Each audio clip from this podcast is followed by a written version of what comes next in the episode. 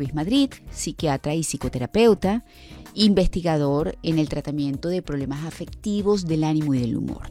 Él nos acompaña vía telefónica para hablar del trastorno bipolar, cuáles son los síntomas, las causas y el tratamiento, cómo evitar estigmatizar a esos pacientes que presentan trastorno bipolar a propósito de celebrarse el Día Mundial del Trastorno Bipolar. Buenas tardes, doctor, bienvenido. Buenas tardes, María Laura. Encantado de estar en tu programa y poder eh, aprovechar esta ventana pues, para hacer psicoeducación. A ver, doctor, tenemos ocho minutitos para definir el trastorno bipolar y qué debe hacerse, que creo que es lo más importante, si sabemos que en el entorno hay alguien que pudiera presentar esta sintomatología o si, si lo está padeciendo, reconocer su problema y entender además lo importante que es buscar ayuda sabiendo que es una condición que tiene solución, que también debe quedar allí en la mente de las personas. Fíjate, el trastorno bipolar eh, ocurre entre un 2,6 a un 6% de la población y es un trastorno que se caracteriza porque hay una dificultad en la regulación del estado del ánimo y del humor.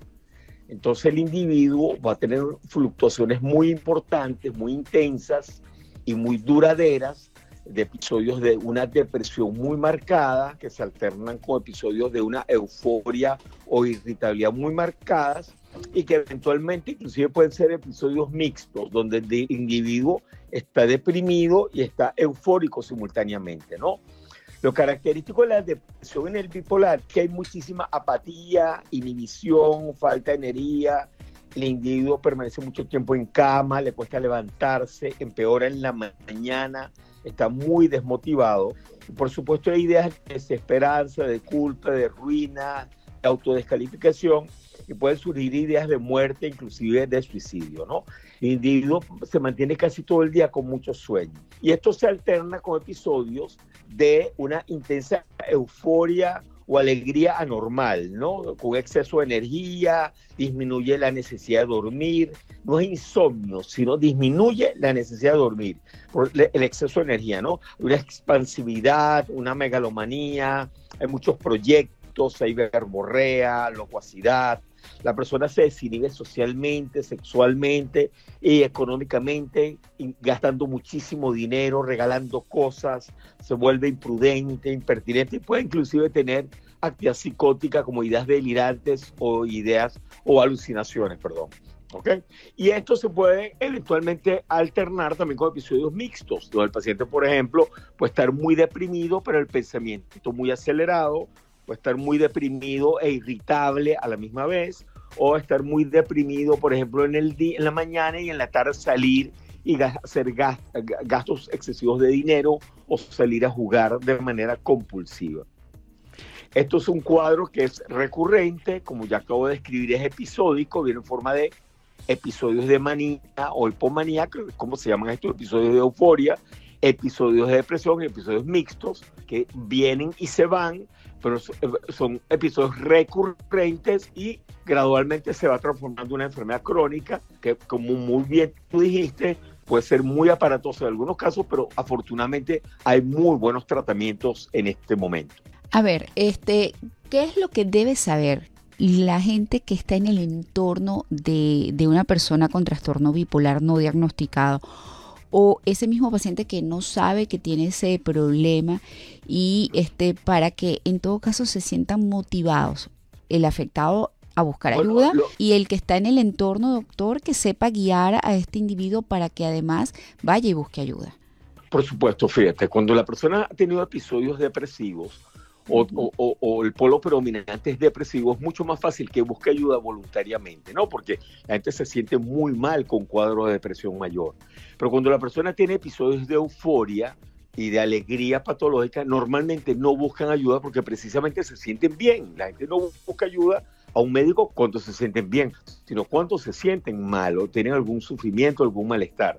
Entonces, los episodios maníacos y hipomaníacos, las personas tienen más dificultad de buscar ayuda. ¿Qué hay que hacer? Reconocer el trastorno. ¿ok? Identificar los síntomas de la enfermedad. Una vez que estén allí, ir incentivando gradualmente el individuo a buscar ayuda en conjunto. Esto es muy, muy importante, María Laura. Si el paciente está renuente a buscar la ayuda, es importante que la familia invite al paciente a buscar ayuda en familia, porque el problema se transforma en un problema familiar, ¿ok? Buscar ayuda en familia o en pareja, de manera que la persona se sensibiliza o se abre un poco más a buscar la ayuda requerida, porque hay aspectos biológicos que hay que tratar, hay problemas médicos de base que hay que tratar, hay aspectos psicológicos que también hay que trabajar y hay intervenciones familiares y psicoeducativas que hay que hacer para que también la evolución sea satisfactoria. Y por supuesto, por último, trabajar el estigma familia. Una familia que está estigmatizada y que con las enfermedades, este tipo de enfermedades mentales o enfermedades emocionales, o una familia que no esté educada, probablemente va a manejar muy mal el cuadro de, su familia, ¿no? Entender que esto no se debe enfrentar solamente este, eh, o sea, que el paciente no solamente tiene que enfrentar los síntomas de la enfermedad y su malestar, sino también eh, enfrentar el estigma que representa tener una condición mental. Ya es suficiente ese doble peso para cargar como más peso de culpabilizarlo, responsabilizarlo, o por, por ejemplo, plantearle de que no pone su parte, o que está así porque solamente piensa de forma negativa, o que tiene una debilidad de carácter, o de que es una persona manipuladora. Hay que tener muchísimo cuidado con estos discursos que lo que hacen es empeorar el pronóstico. Ser empáticos, escuchar, invitarlo a buscar ayuda profesional, apoyar a la familia, si conocemos alguna persona bipolar y, su familia está afectada por la situación, bueno, apoyar también a la familia, educarse, informarse sobre este tipo de trastornos y por supuesto ayudar también a detectar tempranamente los síntomas de alarma cuando va a haber un episodio, si uno es familiar del paciente o de la pareja, de manera de buscar ayuda oportuna, porque si atacamos rápidamente el episodio, lo podemos revertir de manera bastante eficaz, ¿no? Entonces, por lo primero que hay que hacer es educarse, informarse y por supuesto trabajar el estigma, ¿no? Los mitos que hay alrededor de esto, de que es cuestión de una debilidad o una falta de voluntad del individuo, lo cual es totalmente falso. Bueno, muchísimas gracias doctor por esta participación hoy que se celebra el día para visibilizar lo que es el trastorno bipolar, pues con la intención de que la gente busque ayuda y entienda además que es un solucionable y que es mucho más fácil hallar esa solución cuando se trabaja en equipo o en familia como usted lo acaba de destacar. Sí, señora, sí, señora. Ahorita hay muchísimas alternativas, no nada más farmacológicas, que es lo que la gente piensa que hacemos los psiquiatras, ¿no? También psicoterapéutica, hay otras medidas, por ejemplo, la estimulación magnética transcraniana, la utilización de psilocibina en depresión.